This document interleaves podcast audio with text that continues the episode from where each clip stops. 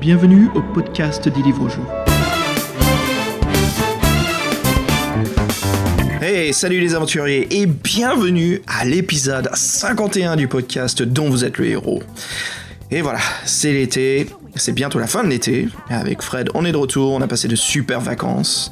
Et bah, c'est reparti pour de nouveaux numéros du podcast dont vous êtes le héros. Salut Fred Salut Xav et salut les auditeurs. Euh, sympa de se retrouver euh, derrière un micro. La dernière fois qu'on s'est vu, c'était de visu, non?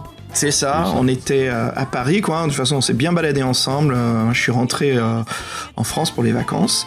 Et avec Fred, on s'est baladé. Et puis Fabien est venu nous rejoindre. Donc c'était tous les trois. On s'est fait Paris. C'était assez chouette. Alors, j'avais prévu de nous programmer une émission à faire en live.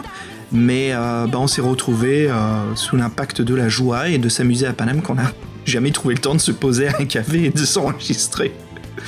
Donc, euh, désolé les aventuriers, ce ne fut pas possible. Mais bon, nous voilà derrière un micro. Je veux dire, euh, ça se trouve, vous ne savez même pas qu'on est dans la même pièce ou pas. Hein non, no, spoil, on n'est pas, dans, pas dans la même pièce. Mais c'était vraiment sympa cette journée sur Paris. Et moi, le lendemain, j'avais mal aux gambettes. Donc en fait, on a pas mal euh, bougé, cavalé, pas mal fait chauffer la carte bleue aussi. Pour des trucs bien sympas. Ouais. C'était une super journée. Ouais, donc on s'est pas posé pour enregistrer. Mais bon, le principal, c'est qu'on ait passé un bon moment et qu'on se retrouve maintenant pour l'épisode 51. Oui. Euh, assez important à nos yeux, symbolique autant que le 50e. Et pour fêter euh, cette nouvelle ère, on a décidé de euh, faire la suite de euh, Sorcellerie qui nous tient à cœur et on refait donc l'épisode 2, La Cité des Pièges. Bah justement, pourquoi, on reprend cela Certains de vous se demandent parce qu'on l'a déjà couvert. Oui, en effet. Là, on reprend parce que bah, Fred s'y colle, donc ça nous permet en fait d'avoir une nouvelle perspective d'un lecteur qui les a découverts récemment. Hein, Fred, cette année, si je me trompe pas. Oui, cette année, ouais, euh, grâce à ton aide. donc voilà, c'est ma série préférée. Je me suis dit, bah, il est temps que Fred la lise. Et puis, euh, bah, je vois qu'il aime beaucoup, donc c'est parfait. Et donc, on fait ces podcasts, ces émissions euh, où on discute, essaie d'avoir le point de vue de Fred. Voilà, donc on partage tout cela. tout ça pour nous amener vers la route du troisième et du quatrième volume. Qu'on fera tantôt et peut-être avant fin 2018 si, si ça se goupille bien. Ouais, le troisième volume c'est prévu au moins pour cet automne, ouais, ouais. Et puis on aura pas mal d'émissions assez cool, on vous réserve pas mal de surprises, hein Fred bah oui, on a pas mal euh, dans les tuyaux, donc il euh, n'y a plus qu'à les produire, entre guillemets. Donc ouais, ne vous inquiétez pas, les auditeurs, là, euh, c'était l'été, mais je pense qu'on va passer la seconde, c'est la rentrée, c'est les bonnes, bonnes résolutions. Comme, Exactement, c'est les résolutions de la, rentrée. Alors Fred, je sais que tu t'as donné un petit clin d'œil là en parlant de, de, Paris, t'as dit on a fait chauffer les cartes bleues. Je pense que les mhm. auditeurs ont envie de savoir peut-être ce qu'on fait sur Paname, qu'est-ce qu'on fout là-bas, non? Bah, on se perd dans la rue des BD, la rue des livres d'occasion, la rue des. Euh, ouais, bah, tous les quartiers sympas où on peut acheter euh, des livres. Quoi. On était pas mal euh, ouais, vers Gilbert Joseph, tout ça. Quoi. Exactement, ouais. Avec Fabien, on a une passion pour l'horreur, donc c'est d'aller à Gilbert Joseph, se balader au rayon de l'horreur, l'épouvante, qu'on dit en France. Hein. et puis, bah voilà, on, remarque, et je, je te l'admets, moi ce qui me surprend, c'est après plusieurs libraires qu'on ait fait, le genre horreur, épouvante, disparaît au fur et à mesure de ces dernières années. C'est un genre qui se qui est un peu mis de côté parce que quand tu remarques le drame, le thriller, la science-fiction, l'heroic fantasy, euh, comparé au rayon de l'épouvante, c'est assez fou comment c'est tout petit. Hein. Et beaucoup des romans sont des anciennes éditions. Pas souvent a-t-on euh, des nouveaux livres d'horreur. Euh, donc c'est, bah voilà, écoutez, s'il y a jamais des jeunes écrivains qui écrivent de l'horreur, de l'épouvante, qui écoutent le podcast, bah moi je vous encourage, on cherche, on cherche de l'épouvante. Fred, toi aussi ou peut-être pas autant? Alors non, moi les livres d'horreur j'en ai lu très peu, euh, c'est pas ma, non c'est pas ma cam, mais euh, oui c'est vrai que moi j'aime tout ce qui est genre, ça se respecte après, c'est vrai que c'est toujours euh, navrant quand il y a un genre qui disparaît, mais moi j'ai l'impression qu'au ciné ça marche pas mal, donc tant que c'est pas complètement mort, voilà, il y a pas de trop d'inquiétude à avoir. Ça marche au ciné malgré que le PG-13, comment dire, des, fout des, grenades de gauche à droite dans les, dans les réalisateurs qui essayent vraiment de faire de l'horreur, mais en effet au cinéma c'est toujours un genre qui ne disparaîtra jamais, mais en littérature c'est peut-être quelque chose qui se modifie, ça devient du thriller, du drame, ça change beaucoup, donc on perd un peu. Euh, on a toujours Stephen King bien sûr, mais qui fait un peu plus de, fantastique que d'horreur ces temps-ci. mais bon, on a toujours, on peut toujours trouver du Graham Masterton, du, du comment il s'appelle, du Dean Koontz. puis bon, il y en a à l'appel, hein, on peut toujours trouver. Mais de, de, nouveaux écrivains, il y en a, mais pas autant que ça. C'est vrai que c'est un genre qui est un peu au minimum, ce qui est un peu normal, hein, parce que c'était l'énorme boom d'horreur dans les années 70 et surtout années 80, avec du Clive Barker et tout cela, qui, qui, ont, qui ont explosé les, les libraires avec de l'horreur de gauche à droite, euh, qui a amplifié le cinéma. Donc euh, mais j'ai l'impression que c'est quand même euh, c'est plutôt américain ce, cet engouement, parce qu'en France, Clive Barker, je suis pas sûr qu'il y ait beaucoup de personnes qui connaissent, par exemple. Ouais, tu crois? Hmm. Ouais, non, je suis pas sûr. Hein. Ok. Ouais, c'est peut-être, peut-être, ouais, c'est le genre. Je sais que c'est un genre qui a beaucoup morflé aux USA à cause des censures, à cause des groupes religieux, à cause de pas mal en fait de groupes qui se plaignent de la lecture donc ce fut euh, c'est assez, assez fou quoi. Euh, la musique a beaucoup inspiré. Euh, tu sais dans les années 80 il y avait le Satanic Panic et tout cela donc ça a beaucoup joué sur la littérature et le, le métal, le hip hop, tout ce qui tout ce que les, gens pouvaient utiliser comme excuse quoi. mais ouais, est en espérant que ça revienne. Donc voilà, je l'espère, je l'espère. Moi, je t'admets que dans mon livre Dans le héros, donc tous les deux, on est en train d'écrire. Euh, moi, j'ai pas mal de séquences aussi où c'est un peu de l'horreur. C'est pas le thème n'est pas euh, épouvante, mais euh, on peut dire que c'est du dark fantasy ce que je suis en train d'écrire. Donc, si c'est si ça coupe, ça coupe quoi. C'est des monstres bien flippants et bien dégueux, je pense. voilà. Donc ouais, on s'est bien baladé, on a fait un peu nos nerds, on en a bien profité. on a trouvé pas mal de petites perles, hein, je crois tous les deux. Toi, tu t'es enrichi dans ton Richard Corben. Ouais, pas que. Hein. Pas que. et moi, en fait, c'était un, genre que je cherche énormément. Euh, c'est euh, une, maison de publication euh, de manga qui s'appelle Le Lézard Noir, qui publie en fait pas mal de, de, mangas au thème de, de l'horreur. assez flippant, donc horreur psychologique, horreur sexuelle. entre autres, il y en a un qui vient de sortir ces temps-ci qui s'appelle La Chenille, euh, que je vous conseille euh, vraiment si vous cherchez ce genre-là, si c'est quelque chose qui, vous intéresse. Vous avez toujours les classiques de Junji Ito, euh, mais ça, je, ne sais pas qui est la maison d'édition française là-dessus. Je sais qu'à l'époque c'était Tonkam, mais ça a dû changer, peut-être pour Uzumaki, connu en France par Spiral. Puis il y avait Tomie aussi, qui a jamais été complété, je crois, en volume. bref, bref. Donc voilà, on a fait le plein, Fred, c'était assez, assez chouette. Et puis bah voilà, ça nous a amené à, la fin des vacances et nous voici en train de travailler de retour. Ouais, puis donc on vous souhaite aussi une bonne rentrée les auditeurs et puis euh, je crois qu'on a fait le tour de l'intro, on va peut-être balancer euh, la sauce. Bingo. Alors euh, que dirais-tu d'un morceau du groupe de, de métal Sabaton? Ouais, c'est nos petits chouchous, ils nous servent en ce moment, donc en, en plus c'est punchy, donc c'est la rentrée punchy, donc le 51e, et voilà, Sabaton dans tes dons. Dans tes dents, bah, en parlant de dents, c'est quoi le morceau qu'on fait péter, Fred euh, J'ai oublié. Euh, ah si, ça, bah oui, dans tes dents, c'est euh, machin et bite là. Ah, machin. un, chant, un, chant, un chant guerrier. Resist. Ah oui, resist and bite. Yes. Allez, c'est parti, on se retrouve juste après. À tutti.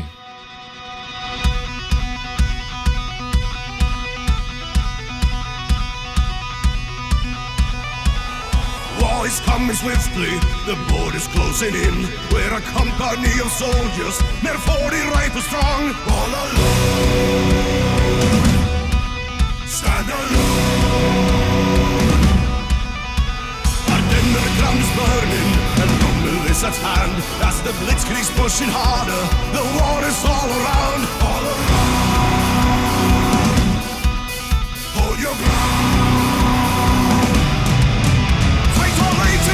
lados.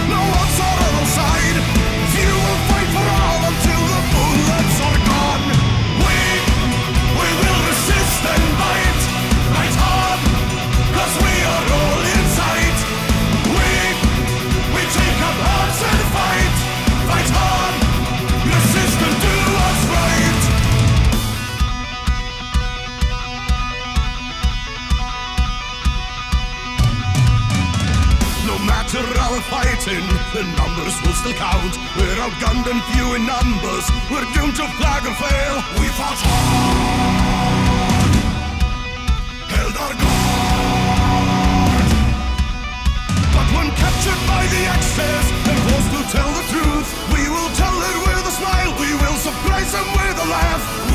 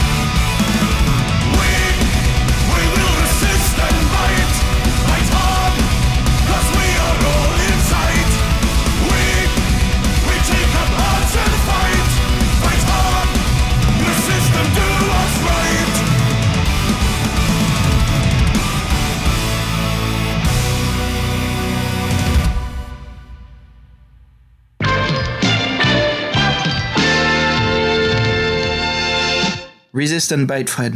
Tout un programme. Non, sympa comme morceau, j'aime bien. Cool, ça bâton. C'est cool. Et en parlant de, de résister et de mordre, Fred, te voilà en route pour la cité de Carré?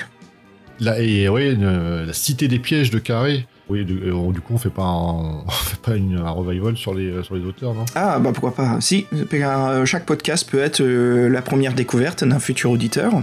Donc pour ceux qui nous écoutent déjà, voilà, vous pouvez trouver dans les précédents épisodes de Sorcellerie. Qui est Steve Jackson Voilà, Steve Jackson, c'est l'un des co-créateurs en fait de la saga des livres Fighting Fantasy. Euh, Steve Jackson, c'est quelqu'un qui est parti solo pour faire sa propre euh, saga de, livres, hein, euh, quatre volumes en fait de Fighting Fantasy, qui s'intitule donc la saga de Sorcery en anglais, qui se traduit en français par sorcellerie. Euh, on suit en fait, euh, bah, en fait, on incarne un héros qu'on choisit soit un barbare ou soit un mage en fait qui euh, doit traverser euh, le vieux pays euh, pour retrouver en fait la couronne des rois qui a été prise par un, un horrible roi et de l'empêcher en fait de contrôler euh, euh, le pays. Donc voilà, on se retrouve dans quatre volumes. Le tout premier que vous dans le précédent qui s'appelle Les collines de, de Maléfique. les collines maléfiques. Le titre en anglais était les Shamutanti Hills. Et puis là, aujourd'hui, on attaque le deuxième, qui est, euh, qui est donc euh, la, la cité des pièges, et qu'en anglais s'intitulait Carré Cityport of Traps. Euh, ces livres ont été publiés de 1983 à 85. Euh, ce fut d'énormes succès. Ils sont vraiment très bien connus comme cette saga à part qui utilise des règles très spécifiques pour réaliser de la magie. Les règles comptent beaucoup plus euh, sur la mémoire en fait avec des petits jeux interactifs sur les, pages des livres pour trouver les bons sorts. Un sort de système aléatoire où justement, bah, si vous vous souvenez des trois premières lettres du sort que vous voulez réaliser, cela peut vraiment vous mener l'avantage. La particularité de Steve Jackson, voilà, c'est que c'est un écrivain qui aime beaucoup créer pas mal de bretelles. Vous verrez, en fait, si vous déployez un peu euh, son écriture en plan, hein, car vous pouvez euh, séparer chaque paragraphe par une petite bulle, vous verrez que son système est assez euh, original, très interactif, où certains passages que vous aurez vécu dans le dans les précédents volumes peuvent vous amener en fait à de nouvelles découvertes dans les prochains volumes. Donc voilà, il y a tout un système d'évolution, euh, peut-être pas d'XP, mais en fait d'enquête euh, où euh, certains indices peuvent vraiment vous mener euh, plus proche vers la, la bataille finale et surtout vous donner d'énormes avantages. C'est une magnifique histoire et justement avec Fred on va reprendre la suite. Et puis parlons aussi du, de l'illustrateur rapidement. Voilà euh, John Blanche euh, qu'on a couvert euh, magnifiquement dans ce podcast hein, Fred. Et puis je te laisse nous faire un rapide résumé de John Blanche qui c'est Oui, bah, John Blanche, c'est notre chouchou en tant qu'illustrateur, pratiquement. Donc, il a travaillé dans l'univers de Warhammer 40 000. Euh, c'est vrai qu'on s'est pas mal étendu sur lui la dernière fois, mais donc, pour savoir que donc, c'est quelqu'un qui a vraiment sa patte et qu'on reconnaît au premier coup d'œil et qu'il a amené beaucoup de choses euh, qui ont été reprises par la suite et que euh, ses dessins, ils sont tout simplement sublimes et qui vous mettent dans une ambiance euh, incroyable au premier coup d'œil. Et là, on a de la chance que dans la Cité des Pièges, c'est un peu, c'est le festival. Que euh, moi, je me souviens qu'au début de l'aventure, commençant assez vite, j'ai dû voir trois dessins en même pas dix chapitres et euh, c'était des super. Donc, on va rentrer dans le vif du sujet, ouais. Donc, C'est parti. la, la cité des pièges. Alors, pourquoi on passe par la cité des pièges, euh, la dénommée Carré? Mais en fait, il faut savoir que c'est le seul endroit où on peut passer le fleuve Jabaji. Donc, en fait, c'est un port. Et c'est vrai que c'est un port, euh, c'était un peu le bout du monde à l'époque, et donc euh, il y avait les, les pêcheurs qui avaient leur village, et autour il y avait commencé à avoir les, les brigands, les voleurs qui, euh, qui tournaient dans ce man's land, donc ils ont commencé à ériger des, des pièges pour se protéger, et puis la cité est devenue plus importante, et ainsi de suite. En fait, c'est une cité qui est, voilà, qui est euh, une espèce de combat entre les pêcheurs et les voleurs, et donc c'est devenu la cité des pièges. Donc c'est un lieu, euh, c'est un peu une ville-monde en fait. Hein, c'est, euh, il y a un peu tout le monde qui se retrouve là-bas. C'est vraiment la, la cité commerçante. Et c'est un peu notre première rencontre avec la civilisation euh, de ce monde-là. Donc nous, euh, pour ceux qui avaient, on avait passé les collines maléfiques, on avait rendu euh, service aux Svin, qu'on avait délivré euh, la fille du, de leur roi, qui était pr- prisonnier par la Manticore, et on avait récupéré une clé. Yep. Cette clé, donc cette fameuse clé, permet de nous, euh, nous permet de, quand on arrive à Joubaji, de pas rentrer par l'entrée principale, mais prendre la porte est, si je dis pas de, de bêtises. Bon, tu vérifies tes notes. Ouais, peu importe. Au cas où on reçoit un mail, euh, je voulais dire que c'était la porte ouest. Euh, Ça peut arriver, on sait jamais. hein. c'est Bon. pas faux. Donc euh, ça c'est cool. Donc euh, on rentre par le, cette porte de pas dérobée mais euh, on va dire plus discrète. Et là on tombe sur un, bâti, un bâtiment avec un vieillard à l'intérieur qui ressemble franchement à une prison. Alors moi je décide de pas rentrer, je décide de, de tracer furtivement ma route, mais assez, assez rapidement donc les gardes me rattrapent et me jettent dans ce fameux bâtiment au fond d'un cachot avec le fameux vieillard. Et là en fait on se dit que bon, cette phase-là elle est un peu obligatoire, on est obligé un peu de passer par là. Oui. Pas de souci, il y a un Mais superbe dessin. Pas Ouais. exactement, non. Il y a, il y a un système B ici. Bah, c'est bizarre parce que moi je me suis dit ou, ou bien tu rentres et tu le vois, ou bien tu cours et le mec il te rattrape. Donc en gros t'es obligé de rentrer dans le, obligé de rentrer dans le cachot quoi. À part Ouais, si tu Il y, a, une autre entrée en fait. On peut passer autrement à l'intérieur de la cité. Oui, c'est que si tu utilises pas la clé euh, spéciale, peut-être que si tu rentres par l'autre principale, Voilà. ça. Mhm. Ouais, c'est ça. ouais. Euh, juste une chose, Fred, avant qu'on avance à l'intérieur de la cité, est-ce qu'on peut parler comment ce livre établit vraiment bien une pré-introduction? Où en fait on débute le livre euh, en haut des collines qu'on voit en fait à l'horizon la cité de Carré. Oui. Et- Ouais, en fait, ok.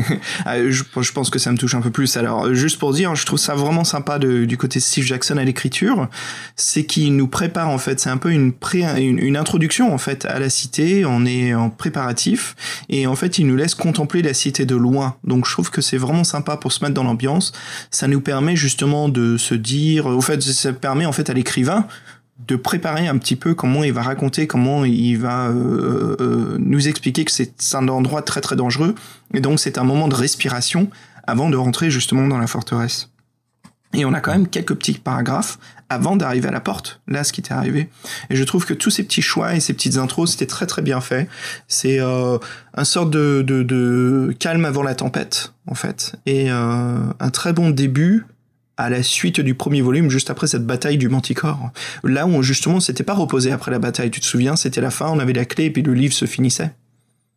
Oui, c'est ça. ouais. Mm. Ouais. Donc là, justement, on a cette, euh, cette respiration qui manquait à la fin du premier volume. Ce genre de, de, de, de, de nous amener, en fait, vers la, la suite. Donc j'ai trouvé ça assez, assez bien écrit. Donc voilà, ce qui nous amène, en fait, de retour vers ta, vers ta prison. Oui, donc avec, ce vieillard qui, en fait, euh, bien gentiment m'informe euh, un peu sur la cité et m'indique que la porte nord est scellée et qu'elle s'ouvre que par un quatrain qui est, euh, qui est partagé par le prince et quatre personnages éminents. Donc il nous dit qu'en gros, si on connaît pas le sort, c'est impossible de sortir. Cette porte-là, elle est toujours fermée. Donc euh, moi, je remercie pour ces infos et comme je, on avait pris le magicien dans l'aventure, ce que tout le monde fait, j'espère, Mhm. J'utilise le sort euh, clé et je sors de la géole en compagnie du, euh, du vieillard qui est reconnaissant. Donc là, il y a, comme d'hab, il y a trois, il y a plusieurs chemins qui sont. Donc là, on est dans les faubourgs de la cité, en fait, dans la basse ville, un peu, on peut appeler ça, dans Mm. les faubourgs. Ouais. Et donc il y a trois, il y a trois, on peut, on peut suivre le vieillard. Donc moi, j'essaie pas de suivre. Et donc il y a trois chemins qui s'offrent à nous. Et moi, j'ai pris à gauche, comme, euh, comme d'hab. Et en fait, à gauche, ça nous fait rester dans les faubourgs. On peut aller du plus, plus vers la ville. Moi, je décide de rester dans les faubourgs. Et je suis des jeunes avec des sacs à dos, euh, avec des sacs à dos, mais tout d'un coup, je, je vois des gardes de la ville. Donc je me réfugie dans une petite, ma- dans une petite masure. Et à l'intérieur, qu'est-ce que je trouve? Bah, Je vois un superbe dessin. Encore, je vois trois, trois elfes noirs qui fument un, un gros, nargui, un gros narguilé en, en commun, quoi. Ouais, bon, euh, super dessin, les trois, euh, ils te regardent euh, avec le lymphatiquement euh, posé. Bon, c'est... euh, Bon, moi, tu me connais, donc je me joins, je me joins à eux. Mhm. Euh, en me disant que bon, c'est toujours le- les habitants, on peut toujours les questionner, donc euh, je fais comme eux pour me faire pour m'intégrer.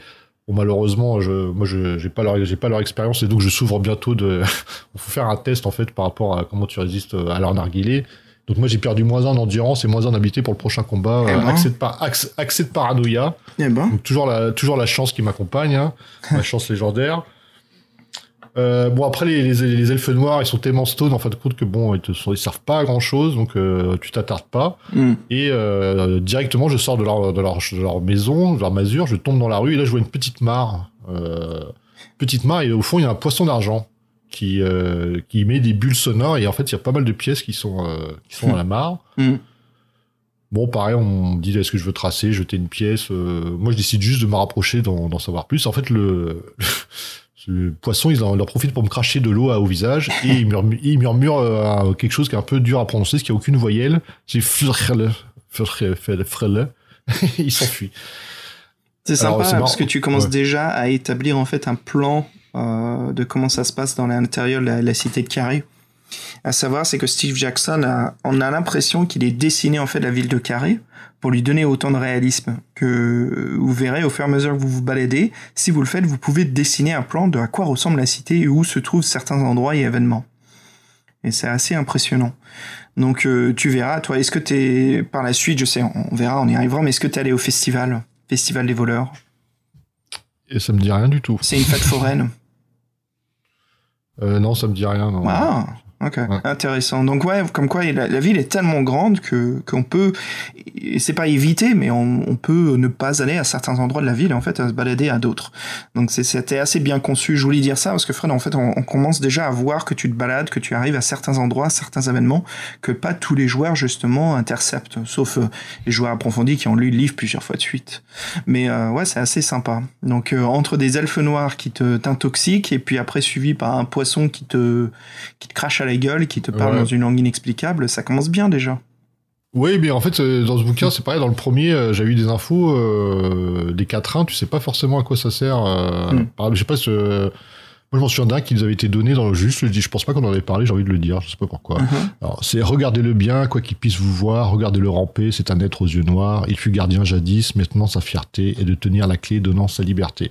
Ça, je sais pas de qui ça parle. C'est comme le truc avec le avec le avec le bélier. Pour endormir le bélier qui ne ferme pas l'œil, il faut chercher celui qu'on nomme trompe-l'œil. Bon, moi pour l'instant ça me dit rien. Ah, De même. hein. peut-être que ouais, peut-être que ça nous servira par la suite, on, on sait pas. Donc là le, le poisson il m'a dit euh, et il s'enfuit. Bon. Je le garde quand même, hein, j'ai noté, on sait jamais, ça, peut, ça, peut, ser- ça peut servir. Bon, ensuite, donc, je, continue dans, la, dans, la, dans les rues, nouveau carrefour, nouvelle fois, je tourne à gauche. Euh, Je vais pas changer une technique euh, qui gagne pas. Et euh, donc là, je tombe sur une bande de gamins orques, euh, encore un super dessin. Donc là, j'ai vu trois dessins en très peu de temps. Euh, une petite assemblée d'orques toute mignonne. Moi, je craque pour les orques, donc c'est mes chouchous. ouais. Bon, et donc ils m'ont dit une pièce d'or. Bon, je fais aller, ils sont mignons, je leur balance une pièce d'or. Bon, le problème c'est que les orques ils sont quand même costauds, donc les enfants ils commencent à m'enserrer, à me coincer entre eux. Et bon, je vois qu'ils fouillent dans mon, ils fouillent dans mon sac en fait, sans que je puisse faire rien faire. Et euh, bon, le, pour le, ils arrivent pas à saisir un truc. Je pour une fois, le test de chance a marché, donc je m'en sors bien. Ils me disent. Bah ouais, t'as vu. Et en plus, ce qui est, ce qui est intéressant, c'est qu'ils me disent qu'ils sortent de la classe d'un érudit. Ah, je fais là un érudit. Euh, parce qu'en fait, le mec, euh, je m'en souviens, il m'a dit, il m'a dit que l'info était détenue par des, euh, par des notables et il m'avait dit qu'il y avait un érudit dedans. Donc je dis tiens, c'est intéressant. Donc là, je, je- j'avance un petit peu. Nouveau carrefour, on me dit qu'il y a une belle, belle maison avec les moulures. Ça a l'air de ressembler à, à la, la petite école où je rentre. Je tombe sur euh, l'érudit qui m'accueille, mais il me demande de déposer mes armes. Je me dis, euh, bah, je vais pas pas l'embêter, je vais y accéder, j'ai confiance. Donc lui s'appelle Lortag euh, l'ancien. Et oui, effectivement, donc il connaît, euh, il connaît un des vers et euh, il veut bien nous aider si on résout une énigme pour lui, qui est une énigme euh, visuelle en fait. Sur, euh, il y a plusieurs, il, y a, il a une série de, de runes. En fait, sur plusieurs, euh, plusieurs papiers déchirés, il a des symboles marqués. Il faut trouver la rune qui complète. euh, Discutons de l'excellente illustration de mise en scène ici de John Blanche. Bah, déjà, c'est très original de faire une énigme visuelle. Yep. C'est plutôt, c'est plutôt sympa. C'est quelque chose que Joe Dever faisait particulièrement très très bien avec Gary Chalk dans Loup solitaire. On avait beaucoup beaucoup d'énigmes visuelles, Euh, beaucoup, il y en avait pas mal en fait. Au moins, euh, on peut se souvenir euh, dans le volume 2 de Loup solitaire, voilà, on a cette excellente énigme de savoir qui est le suspect à la table de l'auberge où l'on se trouve. Et là, bien sûr, dans le volume 2 euh, de sorcellerie, encore une fois, on exerce le, le style visuel de l'énigme que je trouve particulièrement très bien fait et une sorte d'interactivité avec le lecteur qui, euh, qui est quelque chose qu'on ne devrait pas négliger quand on écrit ses livres. C'est quelque chose qui euh, nous propulse encore plus dans l'univers. On se retrouve en fait à discuter visuellement avec cette personne. Donc euh, voilà, de la part de Steve Jackson, très bien joué là-dessus. Et puis Fred, toi, ça t'a permis vraiment d'avoir un, un- meilleur concept de quoi ressemble cette boutique où tu te trouves avec ce sort de magot? Ah oui, après, moi je veux dire, euh, ça m'a un peu décontenancé, euh, parce que c'est la première fois que je suis tombé sur une énigme visuelle, pratiquement. Euh, moi j'ai galéré, hein, j'ai, euh, le truc de logique, je suis nul, donc euh, là pour te dire, en fait, j'ai, euh, j'ai fait par élimination. Hein. Hmm. Euh, bon, mais c'est vrai que sur le principe, c'est, euh, super, c'est, super, super sympa, et c'est vrai qu'en plus ça, ça rentre en compte avec la magie, et c'est vrai que la magie, euh, on aime bien pouvoir se matérialiser comment ça fonctionne, et bon là c'est l'histoire des runes, ouais, bon, tout ça, ça fait partie de l'univers, et c'était, vraiment sympa. Après, mis un coup de pas, moi les énigmes comme ça, je suis, je suis nul. Donc j'ai tenté, j'ai tenté, mais j'ai fait bon, ça y est, j'ai eu deux, deux, deux erreurs, donc oui, en gros, il reste deux choix. Donc, euh, Aïe aïe aïe. ouais, ouais, ouais, non, mais moi, genre, en plus, je suis pas patient, donc euh, bref. Est-ce que tu Mais peux me- expliquer comment tu l'as résolu cette énigme? Bah, bah, tout le monde sait comment on fait. Tu, tu gardes la page et tu regardes les paragraphes. Mais non, mais est-ce que t'as trouvé pourquoi, comment, pourquoi c'est celle-ci exactement? Non, euh, franchement, je m'en souviens plus. Euh, Pour moi, la logique était fallacieuse, donc euh, ça m'a pas. euh, Mince. Donc Fred, est-ce que t'as, est-ce que bon, je sais que t'as, t'as merdé, donc t'as réussi en fait par euh, choisir juste la- le bon paragraphe, mais est-ce que tu sais pourquoi la, la bonne rune en fait c'était le bout de papier avec qu'un- qu'une seule illustration dessus? Avec une seule illustration dessus. Le sablier, là, espèce de sablier, là. Ouais, Nine. d'accord. Ça, c'est, c'est par rapport à la forme de la feuille ou c'est par rapport à la suite logique euh, du truc? Non, parce qu'en fait c'est un symbole que tu retrouves sur un dé euh, qui est dans une taverne. Euh, d'un dé de, de jeu en fait et bah c'est tout. Je peux pas te dire pourquoi davantage. C'est juste un symbole que tu re- qu'on retrouve avant. Donc voilà. Mais dans quelle taverne? Dans la Cité des Pièges? Euh, oui, bah, oui, oui, fait dans ce volume-là. T'es pas allé... Ah bah oui, t'as raté la taverne. Euh, à ça peut- l'intro, t'avais une taverne au début, et euh, en fait, euh, quand tu te balades dans cette taverne, si je me trompe pas, non, le symbole n'est pas sur le dé euh, de la taverne. Fred, je ne sais pas du tout pourquoi c'est ce symbole-là. Je me Au souviens. début, plus. ouais, euh, au début, moi, je, donc, je prenais les feuilles, j'essayais de voir, tu sais, comme un puzzle, si c'était déchiré, euh, les Ouais. bouts qui pouvaient s'emboîter, mais c'était trop compliqué à faire. Euh, il aurait fallu faire un calque et tout, donc je me suis dit, non, non, euh, il y aurait un truc logique, j'ai regardé les symboles, mais non, mais jamais j'aurais su que c'était le sablier. T'es sûr qu'en plus c'est ça la réponse? Que- Ouais, ouais, c'est ça la réponse, non? Je- tu Attends, tu vois, je. de- euh, euh, euh, oui, c'est ça, ouais. ouais, c'est ça.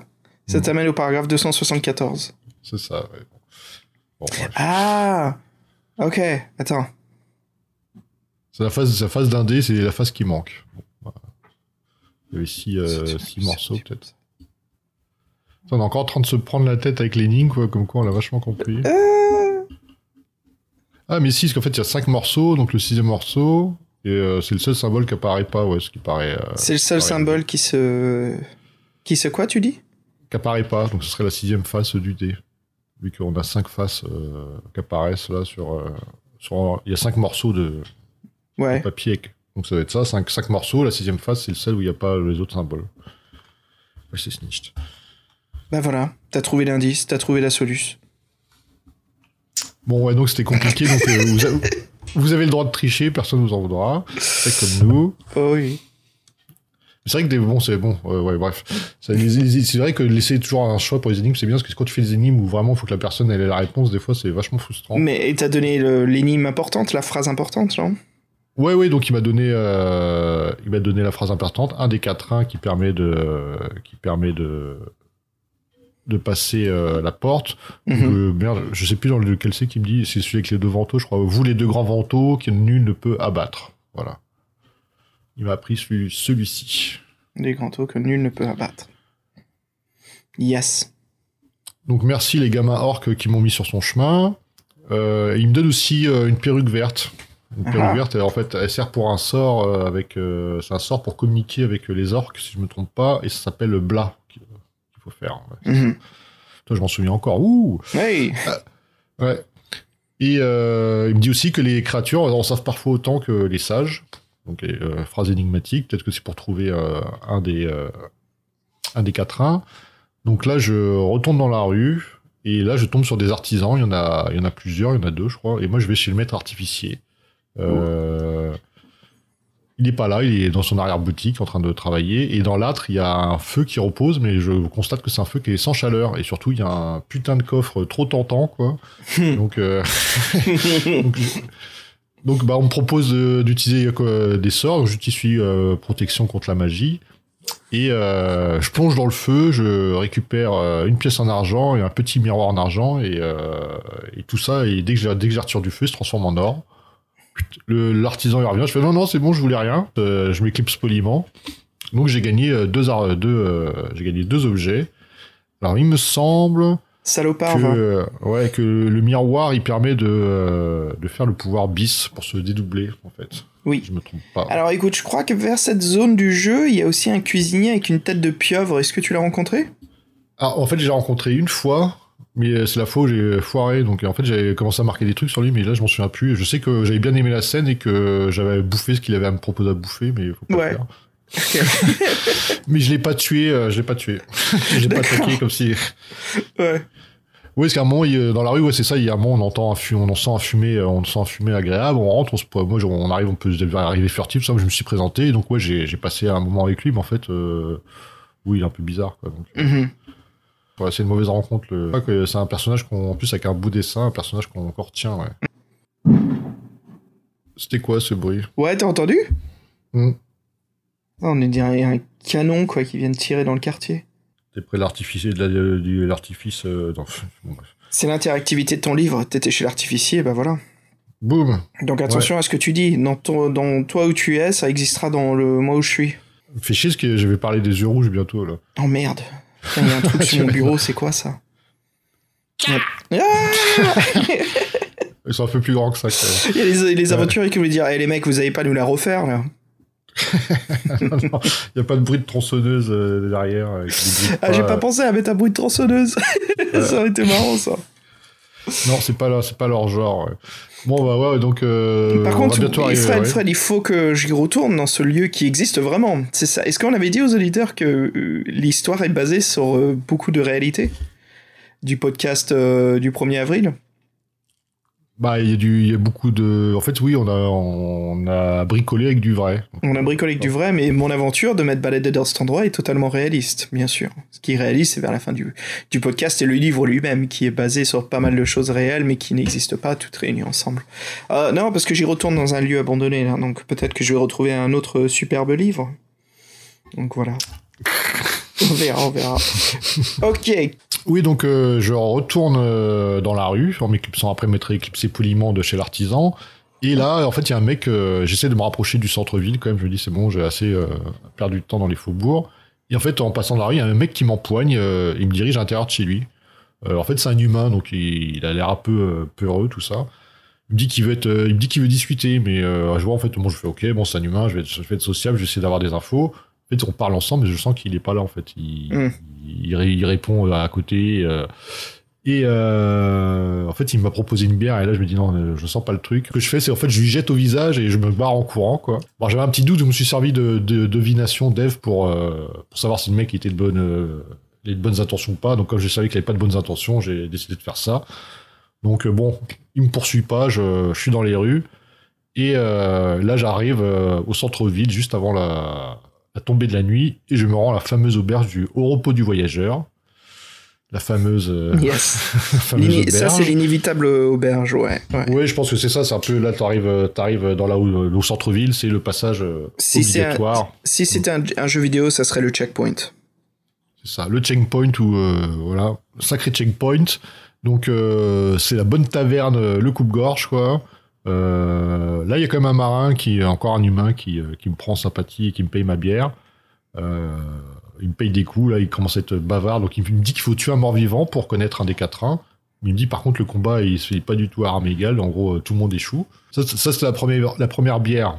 Deuxième bière, il me dit que, le, le prince déchu, le troisième prince qui est déchu, en fait, ça serait devenu un vampire. Et il me parle aussi d'un temple où un de ses amis, il est mort en embrassant la, l'effigie de la, la déesse Kuga sur la joue. Bon. Bon, le mec, il veut continuer tout ça. Je lui dis, c'est bon, moi, j'ai eu ma dose. euh, Mais il t'a donné pas mal de bons indices, là. Ouais, il m'a donné pas mal de bons indices. Après, sachant qu'en fait, on peut continuer à boire avec lui. Mhm. Donc je l'ai fait pour. En fait, la première fois, c'est ce que j'avais fait. Bon, euh, en fait, faut pas le faire parce que au troisième bière, il commence à te raconter de la merde. En fait, à quatrième bière, euh, en fait, le mec, il, il change complètement de comportement. En fait, euh, ils sont, il y a un pote à lui qui arrive et ils vont se faire rançonner, quoi. Donc, Et c'est intéressant ça, hein, comment le Steve Jackson te Ouais. leurre vers des indices et te pousse à savoir est-ce que tu veux continuer à prendre le risque d'avoir des indices ou... ouais. Donc deux, c'est bien. Plus, euh, c'est pas bien. Mhm. Comme euh, deux verres, c'est bien. Trois verres, c'est pas bien. Donc, Quatre verres, c'est euh, beaucoup mieux. Il faut jamais rester sur une jambe, donc deux, deux, c'est bien. C'est- donc euh, je vais me coucher. De toute façon, il y a déjà assez de merde dans cette auberge, euh, hein, dans cette auberge du, repos du voyageur. Donc là, je, je dors. euh, je, rêve que je suis prisonnier d'un tortionnaire malveillant. Et là, surprise ou demi-surprise, au petit matin, en fait, je me rends compte que ma main, j'ai ma main qui est ligotée en l'air et qu'en fait, elle tient une, guillotine qui est juste au-dessus de ma gorge, avec l'aubergiste fou qui me qui rigole comme un comme un sadique. Euh, alors là, c'est encore une énigme visuelle. Bon, sachant qu'elle est assez. euh, Bon, en fait, on a une chance sur deux, c'est ou bien on tire ou bien on, On lâche. on, on lâche. Alors moi, le seul, seul euh, indice que j'ai vu, c'est les petits crânes, en fait. Tous les petits crânes, c'est dire mort pour moi. Donc en fait, euh, alors, le problème, c'est que faut- c'est un système de poulies. Il y a plein de poulies complexes et tout ça. Mais tout ça, c'est pour vous embrouiller. En fait, il faut juste regarder euh, le premier. Il y a, en gros, il y a deux directions. On voit bien que c'est- de lâcher ou l'autre. Et direct, il y a un crâne. Donc moi, c'est avec ça que je me suis, euh, je me suis, euh, je me suis basé. Et je me souvenais aussi du podcast que vous aviez fait et que ça m'était revenu. Donc, en même temps, donc ça m'a aidé pour mal. choix. Ouais. Donc en fait, faut pas avoir le vieux réflexe de tirer pour retirer sa main. Non, faut justement, faut la, faut la laisser. Donc là, euh, la lame remonte et l'aubergiste fou euh, part en s'enfuyant, euh, s'enfuit en ricanant. Il dit qu'on servira pas de, de repas avec ses clients. Donc là, on pense au repas qu'on a fait la veille, forcément. Ouais. Et, et donc là, oui, c'est un petit peu le côté dark fantasy. euh, Est-ce que j'ai envie d'y croire? Non, c'est bon, j'y crois pas. C'est bon, je... non, c'est bon. Il Il l'a pas fait. Hmm. il l'a pas fait. J'ai regardé des points de santé, tout va bien. Donc euh, on sort de là, de cette auberge vivant et au petit matin, on passe enfin, enfin le fleuve euh, Jabaji sur le pont euh, de la ville. quoi. Donc ouais, c'est déjà pas mal. On a déjà un 4-1. Euh, on a survécu. Les gens, euh, même quand on a des infos, faut, faut pas, faut, les infos, faut les gagner quoi. Je veux dire, tu, tu, donnes de ton corps, Ouais. tu donnes de ton corps. Donc ouais, c'est bon. Pour l'instant, je me dis que je m'en sors pas trop mal, mais soi-disant au centre-ville, ça va être pire, c'est ça? Yep. au centre-ville, c'est pire parce que là, je vais euh, et le premier croisement et là malheureusement, je tourne à gauche comme d'habitude. Et là, je rentre dans un petit, euh, je marche dans des rues sinueuses avec des créatures efflanquées euh, aux yeux clos. Ça sent un peu les bas-fonds, en fait, les bas quartiers. Alors, ils sont un peu bizarres. Et enfin, ils ressemblent un peu à des, créatures elfiques, mais en, moins sexy. Alors j'essaie de, je me prépare à tout quoi. Je sors mes, je sors mes armes, je suis prêt à sortir mes armes. Je leur dis en gros, si vous voulez me faire chier, je suis là quoi. Mais en fait, euh, dès qu'ils te, dès qu'ils ouvrent les yeux, bah, ils balancent un fameux rayon de, de la mort, euh, cyclope que de leurs yeux, et donc en fait ils te, ils te foutent KO. Donc c'est les fameux yeux rouges dont on nous avait, euh, dont on nous avait dit de nous méfier dans le premier, et le mec qu'on avait aidé avait une fameuse clé qui nous avait donnée. Si on a dit si un jour t'es emprisonné à Carré, Oh là, il y y a un barrer. corbeau qui t'a coupé la parole là. ouais c'était c'était Edgar Allan Poe. Edgar Allan Poe. si tu nous écoutes. Oh merde. Oui, oui, non, c'est ça qui sort de nulle part, quoi. Le fucking corbeau qui, qui se tire, quoi. Edgar Allan Poe. Euh, bref. Donc c'est ça, donc euh, ce petit truc là, ça n'a pas été trop préjudiciable vu que j'avais cette fa- fameuse clé que le mec nous avait donnée. Mhm. Donc euh, j'ai compris euh, c'était qui les yeux rouges, suspense est terminé. Et ouais, c'est sûr, t'as pas trop envie de les, la rencontrer ni de les aider, donc euh, je, je fais profil bas pendant la et en fait j'arrive au le petit matin. Euh, donc j'ai passé j'ai perdu une journée avec cause d'eux là. Au petit matin, je j'arrive à l'étal des marchands. J'attends qu'ils euh, qu'ils ouvrent euh, leur stand et là je fais une putain de razzia là. J'ai dépensé euh, 14 p- pièces d'or. Wow. Ah ouais, j'ai tout acheté. J'ai acheté tous les trucs qui, euh, qui proposaient. Alors, je sais plus, j'ai un briquet, un glaive à double tranchant, euh, antidote à serpent, je crois. euh. Bon, je me suis fait plaisir. Et donc, euh, juste après, en plus, je tombe sur... euh, je, me, je me rends vers la crypte, parce qu'on m'a dit qu'un des, euh, un des quatrains, c'était par... c'était dans la crypte, là. Donc, je me rends dans la crypte et je tombe, je tombe sur un cimetière. Je dis, tiens, c'est un bon signe Hmm. c'est bien. Je vois un cercle au sol, donc je- bon, je- par, par, par la légende, je sais que les cercles au sol dans la cité des pièges, c'est pas terrible, donc je fais le pouvoir de divination, et grâce à ça, j'évite le piège. Merci la magie. Et euh, en fait, oui, j'ai pas dit, j'ai aussi acheté un, arc avec des flèches en argent chez les, euh, chez les marchands, et bien m'en a pris parce qu'en fait, euh, il y a le spectre qui surgit de, la tombe, j'arrive à rentrer dans la tombe, et là, en fait, on peut le combattre qu'avec des armes en argent. Donc euh, avec les flèches, en plus même quand on le touche, en fait, euh, il a c'est pas obligatoire que la blessure le touche pour pouvoir faire notre test. Donc euh, c'est un combat assez chiant. Euh, lui c'est le cinquième héritier, Euh, donc je, je le bats avec, euh, je dois dépenser cinq flèches pour le pour le tuer quoi. Donc il m'a fait un peu, euh, il m'a fait perdre des points de vie. Et ensuite il y a le spectre qui disparaît. Et euh, quand on a brisé la malédiction, il y a le- l'esprit du cinquième héritier qui apparaît. Et lui, euh, il nous, il nous révèle aussi un, un 4-1. Donc lui, je sais plus lequel c'est, je les ai pas notés. je pense que c'est scellé par un verrou qu'il est vain de combattre. je pense que c'est ça la phrase qu'il lui dit. Mhm. Oui, c'est ça, c'est le deuxième que j'ai marqué. Donc, Spectre de la mort. Qui, euh, donc, on en a déjà deux 4-1, c'est pas mal. Et euh, il nous rappelle donc des vers anciens, donc c'est lui qui nous parle du bélier, là aussi. C'est important, là, tu viens de débloquer quand même le- la deuxième phrase euh, importante Ouais, ouais. pour passer la porte, ouais. Ouais, puis le combat était bon, là, on passe assez vite, mais c'est vrai que le combat était assez cinématographique dans la crypte. Le spectre de la mort, il a des créatures de, Ah ouais. euh, il a des créatures de ouf, hein. C'est-à-dire que Mhm. si on n'a pas d'arme en argent, le combat, on meurt, quoi. Donc c'est Yes. un, il il a 9-8 quand même, mais 9-8 avec des règles spéciales. Donc ouais, non, c'est, euh, une scène assez, euh, en plus on le voit lui, après on voit le cinquième héritier, on parle avec lui, il nous donne le 4-1. Non, c'est une, une scène qu'on, retient, hein. Mm. C'était, vraiment sympa. Et puis, euh, bon, là, en plus, on vient un peu de ce.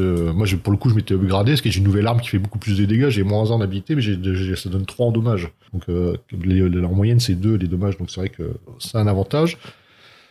Et voilà. Et donc, je ressors de là tout content. Et là, il y a un truc qui est marrant. Je pense que tu dois t'en souvenir. C'est qu'il y a une espèce de. De puits, il y a une petite voix chantante qui, euh, qui, promet, qui promet des miracles pour des pièces d'or. Oui. Ouais. Et c'est marrant, c'est marrant parce que la phrase est toujours euh, différente. Euh, pour certains, monseigneur, pour certaines pièces d'or, je te dirai l'avenir, monseigneur, euh, mon amour. Pour à chaque fois, il y a un petit, euh, une petite phrase en rime. Au début, c'est une pièce d'or, après c'est deux pièces d'or, après c'est trois pièces d'or. En fait, donc elle nous dit ça, on lui donne une pièce d'or. Elle dit rien, elle dit juste, si tu continues, je te dirai ça. Et euh, ça monte, ça monte, ça monte. C'est ça. Et en fait, et en fait, c'est un truc, c'est un truc sans fin qui tourne. Je crois vraiment c'est sans fin en plus. Ouais, c'est- une c'est espèce sans de- fin, C'est une ouais. espèce, de- c'est une espèce de boucle qui tourne. et, et moi, connement au début, bah, je me suis fait, bah, c'est pas possible. Et elle me demande trois fois. À la quatrième fois, elle va bien me sortir un truc de ouf. Allez, la cinquième fois, elle bien me sortir un truc. C'est ça, c'est ça, c'est- jouer sur les, c'est jouer sur l'attente des, des joueurs des livres d'Angel les héros qui ont l'habitude Ouais. justement des, des pièges comme ça. Tu dis bon, quatrième, d'accord, en fait c'est ça le piège, c'est qu'il faut donner beaucoup de fois jusqu'au point où tu penses qu'il faut abandonner. Mais en fait, En fait, non, euh, Steve Jackson non, se fout de ta gueule. là. Il sait, il sait que t'attends quelque chose, donc il va juste abuser. Ouais, donc euh, j'ai marqué grosse arnaque. Donc, euh, ouais, donc ça c'est, bah, c'est marrant. C'est vraiment une scène marrante, ça pour le coup. Ah, c'est cité génial comme, euh, c'est génial c'est comme ça. C'est, c'est le meilleur piège. Moi, c'est celui qui a le plus marché. ouais. Ah bah moi aussi, tu sais, je me suis fait avoir dans le premier tour, et même quand j'y ai rejoué beaucoup plus tard, j'ai complètement oublié que c'était une boucle, donc j'ai perdu aussi la masse d'argent, quoi. Ouais, ça c'était assez drôle. J'aurais bien voulu du coup aller au fond du puits pour tabasser la petite voix, mais on, on- ça nous le propose pas. Ça se trouve, c'est le petit poisson là qui t'a craché la gueule. Oh, bah non, bah, je pense pas. Il a fait comment pour passer de sa mare aux égouts Alors, remarque pourquoi pas, il avait l'air magique. Hein. Mm. Sait-on jamais Euh, En plus, je crois que je vais piquer sa pièce au poisson. là. Je- Mm. Oui, si, vais piquer sa pièce en or là. Donc je l'ai noté. Je sais pas trop à quoi ça sert, mais on verra. Ah, Euh, après, donc, on arrive. euh, J'arrive proche de, de petites cabanes, de petites, petites baraques un peu délabrées, et je Mhm. tombe sur un mendiant qui, euh, qui me demande l'aumône. Bon, moi, la dernière fois, dans le premier bouquin, ça m'avait bien servi, donc je, pareil, donc euh, je lui donne une pièce d'or. On discute un peu, et puis là, il se fait, il se fait attaquer par des harpies vengeresses, carrément, des, des harpies volantes, là, les, euh, elles sont au nombre de deux ou trois, je sais plus. Hmm. Donc elles sont assez balèzes quand même, donc euh, en plus lui, il peut mourir dans le combat si on si on se débrouille mal. Mm. On, on le joue en fait, et puis il n'a pas des super caractéristiques. Et euh, c'est pas mal en fait de, de réussir ce combat et que lui survive, parce qu'en fait lui c'est le septième prince de Carré, Yes. qui est devenu, qui est devenu aveugle par une malédiction euh, de l'œil noir. Euh, je sais pas ce que c'est, mais bon, ça a l'air euh, terrible. Et grâce à lui, il nous donne aussi une partie du 4-1 et il nous donne le conseil de nous rendre au temple de Kuga pour, pour en savoir plus. Donc lui, le 4-1, ce qu'il nous dit, c'est la par la grâce de Kuga et l'orgueil de So4. Yes. Bien joué, 3 sur 4. 3 sur 4, ouais. Et là, en fait, euh, ce qui s'est passé, c'est que j'arrive, euh, j'arrive à la sortie de la ville et je peux me diriger vers, vers les murailles. Euh, et juste avant, on a le temple pyramidal majestueux de, où se tient l'effigie de, de Kuga. Donc en français, en, en français, c'est marrant parce qu'elle est orthographiée ou bien Kuga ou bien Kuga. Kuga. Donc euh, les mecs qui ont fait la traduction, ils ont pas trop fait gaffe. Tu préfères quoi, toi, Kuga ou Kuga? Ah, Kuga. Kuga avec un U ou OU, ça fait OU. Cougar. Avec un OU, coup. ça fait Comme un Cougar. cougar, ouais. Ouais. Sachant que c'est une, divini- c'est une divinité féminine. Hein. Ah. Ouais. T'as fini? C'est quoi ces fantasmes de nerd là? Mais non, je sais pas, euh, Kuga. euh, bref. Ça. Non, t'as fini. vrai que- euh, espèce de sale. qu'avec le nom, Espèce de sale pervers là. c'est moi le Cougar maintenant. C'est moi le cougar maintenant. T'essayes de m'intimider ou quoi? Mais non, mais bon, on est plus jeune jeune.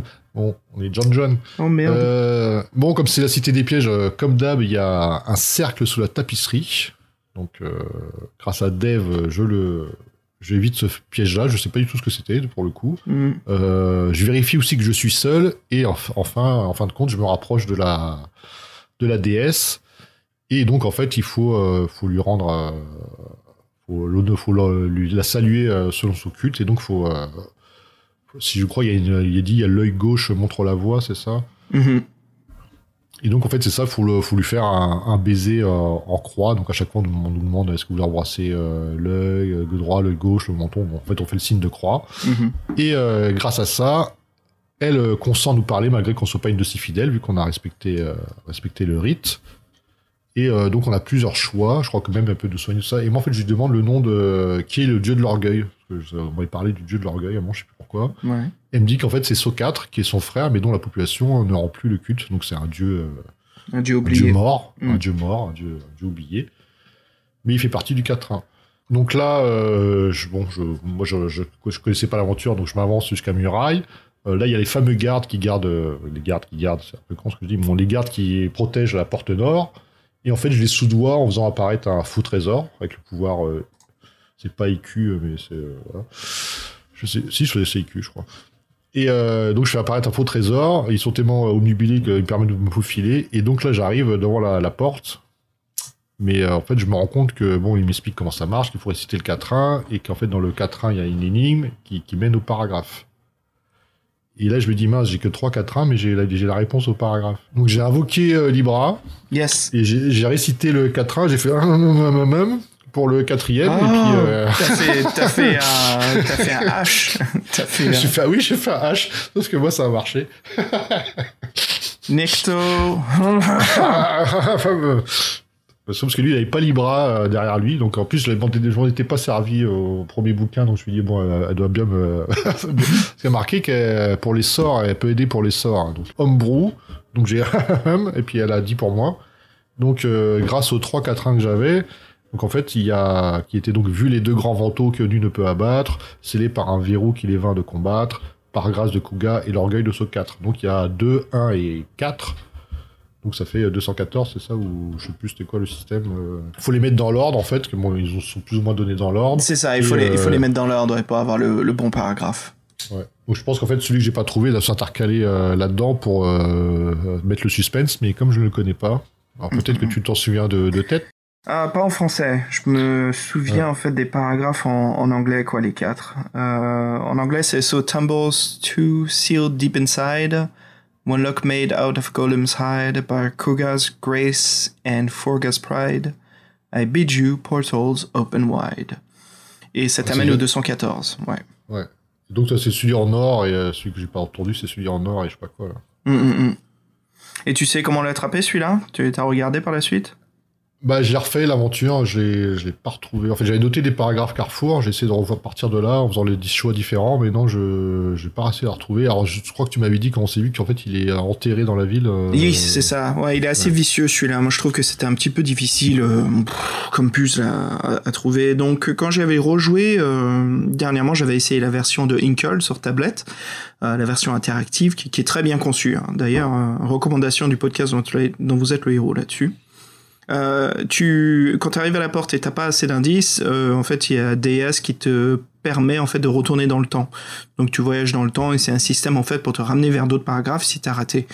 Donc tu retournes vers le début et c'est au début de la ville, avant la foire en fait des des des, euh, des bandits, il y a un carrefour et en fait il y a une dalle au sol qu'on peut vérifier qui est pétée et en fait en la soulevant on retrouve un bout de papier, un parchemin justement avec la phrase qui se trouve dessus.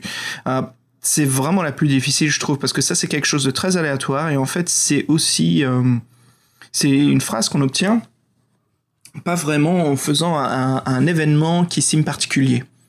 Tu sais, ce que je veux dire par ça, c'est toi, tu sauves Oui, le, prince ouais. déchu, là, le prince oublié, puis après le, le dieu qui te donne cela, puis après t'as aussi le, le fameux mage, l'alchimiste, là, qui te fait passer les épreuves des runes. Donc il y a toujours des événements où tu sais, ok, là il y aura quelque chose d'important. Pendant que celui-ci, c'est un peu le, le, le- la carte sauvage, quoi. C'est comment dire, c'est l'excuse, tu t'en rends pas compte, tu, ça arrive d'un coup, et puis euh, tu dis merde, purée, donc tu peux facilement le rater, ouais. Et puis après, voilà, c'est ça. Donc tu, tu retournes dans le passé, tu trouves, et puis t'es obligé de refaire l'aventure pour retourner à la porte. Bah ouais, du coup, mais non, je, dis, bon, je me suis dit, bon, euh, comme j'ai la réponse à l'énigme, c'est un peu con de bloquer là-dessus. Mais Ouais. euh, oui, c'est ça, parce que le principe, c'est de trouver le paragraphe, en fin de compte. C'est ça. euh, Et tu vas voir, c'est la ouais, de- particularité là de, de ce deuxième volume, c'est de commencer déjà à te faire cocher des boîtes, donc de trouver des des, des indices particuliers. Et euh, bah écoute, dans le prochain volume qui s'appelle les sept serpents, bah devine ce qu'il faudra faire. Bah, faudra trouver sept serpents. Oh, c'est ça.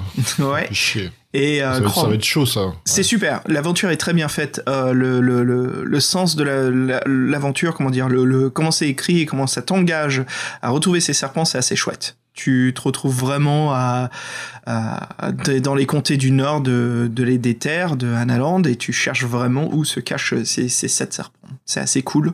Mais en effet, voilà, c'est chiant. Il va falloir trouver les sept serpents et bien connaître où ils se trouvent. Donc, euh, on va bien morfler les premières fois, Fred.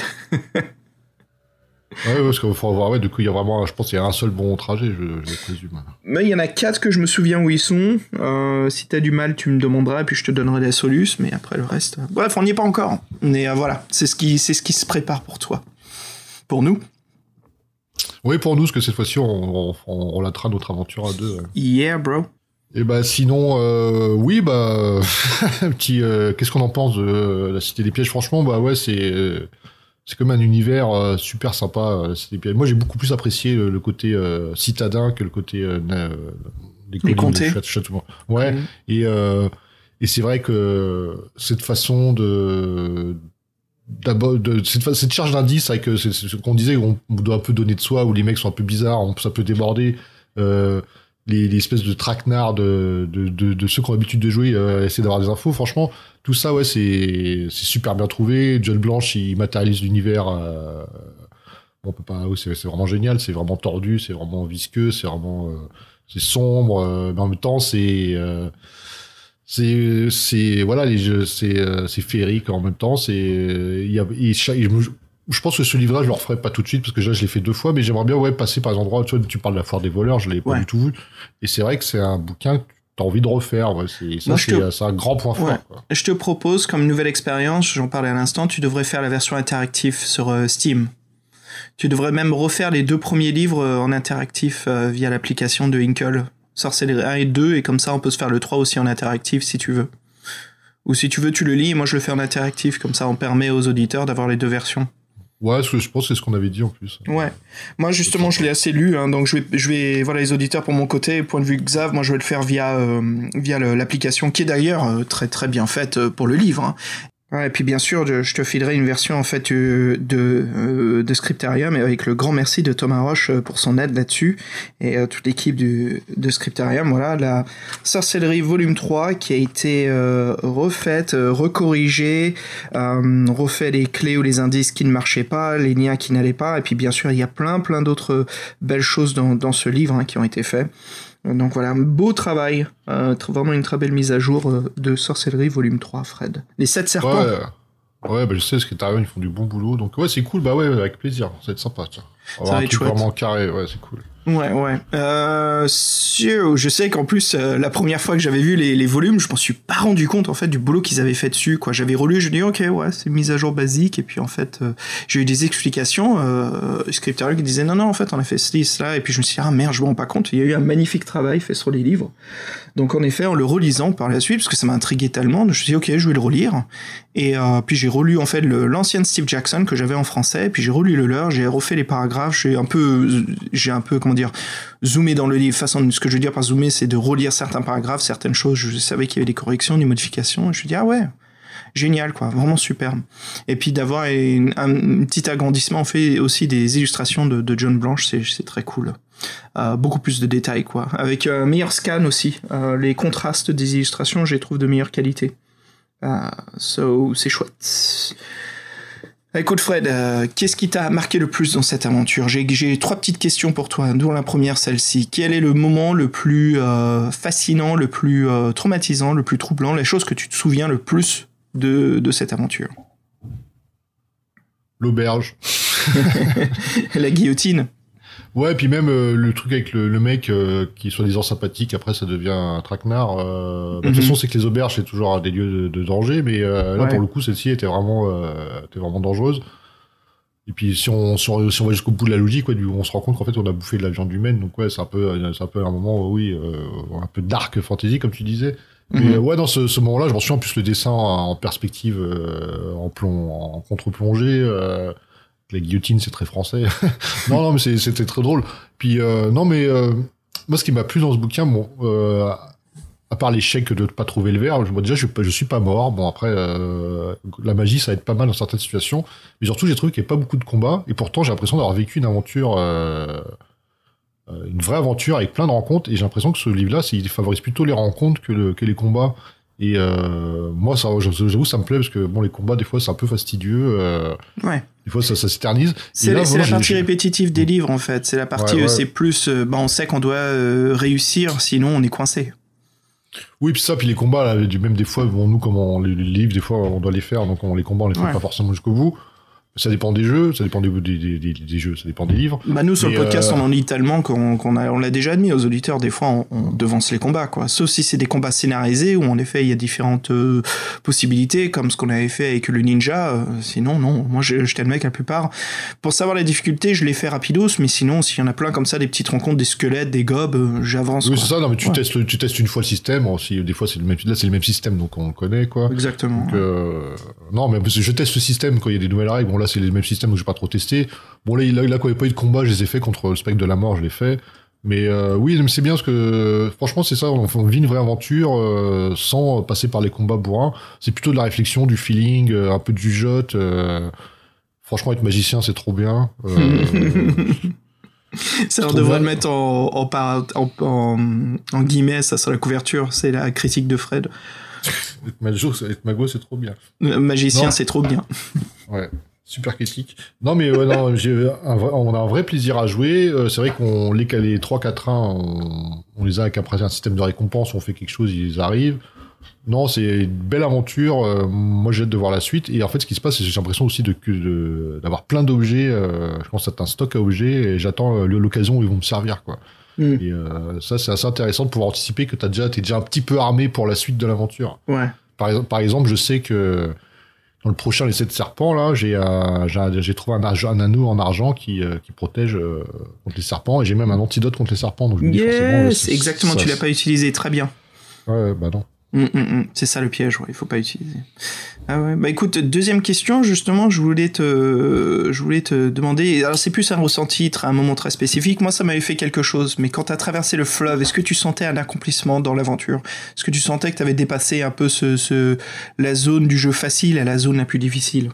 Comme t'avais une évolution du danger Non, bah ouais, parce que je m'en souviens que dans le podcast, vous avez parlé qu'il y a une vraie différence entre la basse ville et la haute ville en passant au fleuve. Non, moi, j'ai pas ressenti ça. Le seul truc que j'ai ressenti, c'est ouais, dès que t'arrives dans la centre-ville, tu passes le fleuve, bah t'as les yeux rouges et tu perds, ils t'enferment, quoi. Donc, si tu fais Mm. le mauvais choix. Mm. Non, j'ai pas. Peut-être qu'avec l'expérience, en faisant l'aventure prochain- euh, plusieurs fois, on s'en rend compte. Mais non, moi, j'ai pas eu ce sentiment-là. euh. J'ai dû même relire mes notes pour savoir quand est-ce que j'avais passé le pont, pour te dire. Donc, euh, non, c'est, euh, moi, c'est, ça a coulé, ça a coulé assez facile, quoi. Ok. Et euh, troisième question, c'est plus pour l'atmosphère, tu lisais le livre, t'écoutais quoi comme musique? Euh, alors je sais plus ce que j'ai, euh, qu'est-ce que j'ai écouté comme musique. Moi, je suis, bah, en ce moment, je suis très dans ma période grunge, donc je devais écouter du euh, Alice in Chains sûrement. Ah ouais, ok. Cool. ouais. These bones. Bah, j'aime bien leur, bah, bah, ils ont fait un, un unplug MTV là, Ouais. qui, est, qui est assez connu, mais que, franchement qui déchire, qui est dix fois mieux que celui de Nirvana, quoi. Wow, euh, c'est des mots à commencer la bataille, ça. Non, mais je veux dire, c'est vrai que Nirvana, on en fait, euh, on fait, on en fait un culte, un culte, mais je pense que On en fait un culte, c'est vrai, quoi. Alors, Unplug, on en parle beaucoup comme la référence de MTV Unplug, mais il y en a beaucoup d'autres qui sont excellents d'MTV. Hein. Mm. Mm, mm. Ah Non, mais je trouve que même euh, sur réfléchi, bon, ça va pas faire le débat de Nirvana, euh, Nirvana Alice in Chains, mais euh, je trouve que vraiment ils ont, ils ont beaucoup plus de, de titres que Nirvana en fin de compte, qu'à deux bons albums. Le reste, c'est bon. Bref. Wow, tu ouais. cherches la merde avec les fans de Nirvana. ouais, je cherche la merde avec les, mecs de Nirvana. Non, mais j'aime beaucoup Nirvana, mais je trouve que ça, en, fait, en fin de compte, ça a beaucoup plus vieilli que, que certains autres groupes. Eh non, c'est bon d'avoir ouais. une opinion, c'est parfait. C'est très bien. Non, mais j'aime beaucoup Nirvana. Moi, j'étais ouf de ça à 14 ans. Maintenant, j'écoute moins souvent que d'autres groupes. Mais non, mais juste pour dire, ouais, je devais, je devais écouter Alice in Chains, je pense, euh, en boucle. euh, et l'histoire, en fait, je l'ai fait assez vite. Je me suis posé, je l'ai fait, euh, je crois que pendant 4 heures, j'ai joué d'affilée. Mhm. Et, euh, et je l'ai refait après pendant 2 heures, je crois, quelque chose comme ça. Et ouais, ça devait être ça qui tournait. ou- Ouais, ouais. Moi, j'aimais bien Silverchair à l'époque et, euh, et Foo Fighters, et, et les groupes de grunge, puis Nirvana, bien sûr. Ça me remonte, en fait, tu parlais de tous les groupes quand on était euh, pré-ado, quoi. Ouais, mais en fait, moi, ouais, moi- ouais, moi, c'est des groupes que justement, moi, en grunge, en fait, j'avais connu que, que Nirvana, qui était à tête de pont, mais. Je euh, te moi, préviens, moi, tu fais pas trop ouais. dans ton pantalon. N'importe quoi. Il y en a, il y a- alors juste pour les, les millénials, les plus jeunes qui nous écoutent sur le podcast, voilà pourquoi ça fait rire Fred? Bah en fait à l'époque grunge, on faisait des trous dans mon dans le pantalon, allait au niveau des genoux. C'était puis après ça allait dans le dans le métal, dans le trash. Euh, bah nous à l'époque on pouvait pas acheter des pantalons avec des trous quoi, ça se faisait pas. Donc on nous, faisait c'est des nous trous. nous qui les faisions et euh, Ouais. c'était un peu le, le symbole euh, époque grunge quoi. C'était l'anti-société, l'anti-capitaliste. Comme quoi on s'en foutait de la marque, on s'en foutait de ce que c'est. Oui, c'est- euh, bah, c'est justement drôle de voir que ça a été récupéré par la mode et que maintenant ça n'a plus du tout le même sens. Mais, euh, Maintenant, ça se vend, t'achètes des pantalons avec des Ah trous. ouais, ouais. Bon, Même ça, c'est un peu oublié maintenant. hein. Ça, ça change. arrête, maintenant, c'est les déteints. C'est des pantalons Arrête, très très déteints. euh, comme à l'époque, c'est quand tu mettais trop de, de poudre dans ta machine, ça déteignait tes, pantalons tout blancs. C'est devenu à la mode, quoi. Ça évolue la mode, ça évolue. Ça s'oublie maintenant les pantalons à trous, je trouve. On en voit beaucoup moins. Ouais, bah, en France, non. Ah ouais? Ok. Ouais, mais la Ouais, France, elle a toujours 20 ans de retard. hein.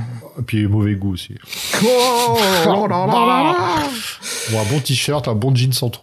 Donc c'était une sacrée diversion, digression. Euh, C'est clair, qu'est-ce qu'on était en train de foutre là? Oui, tu me demandais ce que j'écoutais par le podcast, voilà, Oui, je, je t'ai parfait. répondu. Voilà. Alors, maintenant, laisse-moi te parler euh, d'illustrations, d'événements que tu as ratés dans le livre. Alors, tu me dis oui ou non si tu l'as vécu et tu as juste oublié d'en parler. T'es prêt? Ça marche. Alors, est-ce que tu as rencontré l'homme démembré qui te court après? Non, j'ai vu le dessin, mais j'ai pas rencontré lui. Est-ce que tu as rencontré euh, la- l'invasion des lépreux à travers les petites rues du quartier pauvre? Pas du tout.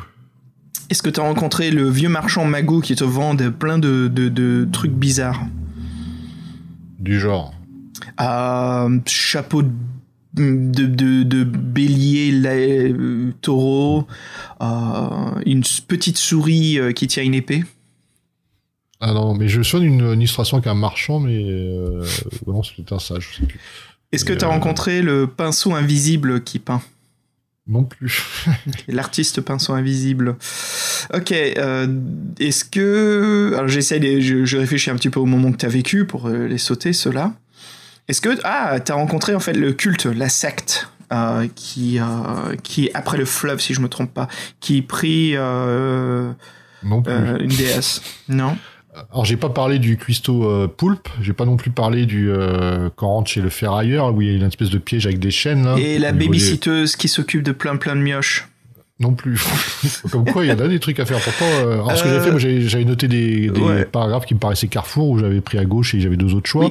Mais même, Ouais. même en revenant là, j'ai pas vu tout ce que tu, dont, tout, tout ce dont tu me parles. donc, euh, Euh, le lieu de prière qui se trouve au milieu du, du quartier. Non qui- plus. euh, au Frivien, au square Frivien. Non. Ah, C'est du un sorte de petite chapelle minuscule noire qui se trouve au milieu d'une très grande place. Un dessin assez lugubre. Est-ce que t'as trouvé le, le monstre de la couverture, bien sûr, qui se trouve dans les bas-fonds de la ville? Même pas. Waouh, t'as Ouais. pas rencontré la couverture, le grand monstre Bah de, ouais. de la saga, ouais. Il se trouve sous la cité, c'est un sorte de monstre, euh, comme on voit, hein, avec des sortes de, de, de poulpes euh, tentacules au niveau des doigts et qui se cache en fait avec un excellent dessin de John Blanche où le monstre est vraiment dégueulasse, on dirait qu'il y a de la pu partout sur lui. Et euh, l'igou, il se trouve, il y a des... C'est un peu comme Alien, tu sais, quand les aliens, ils font pousser leur, euh, leur membrane, leur décor, là, pour, pour se cacher et vivre dedans. Moi, ça me Ah. fait penser à Nurgle, tout simplement. euh, Ouais. Bah voilà, ok. Est-ce que t'as rencontré... euh, je suis à court de munitions, là. hein Je crois que ça fait déjà pas mal de trucs que j'avais loupé. hein, Ah, mais que- t'as raté la foire des, des la, la fameuse fête des foraine des ouais, t'as un match de catch, t'as euh, plein de jeux de foire en fait, euh, des, je crois qu'il y a un lancer de couteau, il y a plein plein de choses. Ou est-ce que t'as rencontré le magot qui a l'armoire magique? Non. Ah, c'est pas possible. Bon, bah voilà, écoute, tout ce que t'as raté, euh, je suis sûr que certains auditeurs se disent, mais oui, mais comment ça se fait qu'il ait raté cela? Euh, T'as raté pas mal de choses, Fred. Franchement, si Pourtant, tu... j'ai l'impression d'avoir euh, pris mon pris mon temps. euh, Ouais. parce qu'on me proposait souvent d'aller au centre-ville. Je fais non, non, je vais rester dans les faubourgs, euh, voir ce qui se passe. Et, ouais, comme Il y a pas mal de choses, ouais. Euh, bah écoute, franchement, il y a quoi. Si jamais tu veux relire le livre, bah t'as quoi faire, crois-moi. hein. T'as vraiment de quoi revivre une nouvelle aventure. Bah ouais, bah je vois, je pensais pas, parce que je, comme je dis, j'ai refait deux fois quand même, mais euh, bon, moi, parce qu'il y a des trucs que j'ai pas parlé, parce que c'est dans les premières- la première aventure que j'avais loupé, mais ouais, le, mec à poulpe, déjà, euh, ouais. Mm. Bah, je sais pas, ouais, c'est c'est une bonne nouvelle, je pense que ça donnera euh, l'envie euh, aux auditeurs qui l'ont déjà fait de voir qu'ils ont aussi loupé euh, des choses. Yep, yep, yep. Il y a beaucoup, beaucoup de choses. Bah voilà, écoute, voilà. Ça complète l'aventure. Bah ouais, bah écoute, si tu devais noter le livre euh, sur, euh, sur euh, combien de fleuves euh, tu lui donnerais sur 5 Un bon 4, ouais, un bon 4. Ouais. Tu lui donnes 4 fleuves euh, Jabaji Pff, Quatre fleuves Jou- Joubaji ou Jabaji, ouais. Jabaji, Quatre ouais. fleuves Jabaji, ouais. Voilà. Bah moi, on connaît déjà mon, mon, mon ressenti hein, sur ces 4 volumes, donc ouais, super carré. Par contre, j'ai une préférence pour le premier volume entre ces deux-là. En ces deux-là, entre Carré et euh, les collines, les deux sont excellents. Et euh, en plus, Carré, ce fut mon pro- ma première introduction en fait à la saga Sorcellerie. J'ai commencé par celui-ci quand j'étais plus jeune. J'ai commencé par sa Sorcellerie. Je lisais ça euh, euh, après l'école. En là, j'allais à un endroit où tu sais, c'était où tous les mômes, les euh, les mômes qui attendaient les parents à la maison. Je, je sais pas s'il y a un nom précis pour ça, mais c'est ce que j'étais moi. Tu sais, j'arrivais toujours plus tôt à la maison. Mais euh, il y avait un centre en fait à Paris où on pouvait aller, un centre de, tu sais, où les gamins posaient, discutaient, jouaient. Donc voilà, c'était un petit un petit lieu social pour les gamins qui attendaient leurs parents. Et euh, c'était une école qui ouvrait ses portes, ils les laissaient après. Donc j'avais le droit d'y aller même si je faisais pas partie de l'école.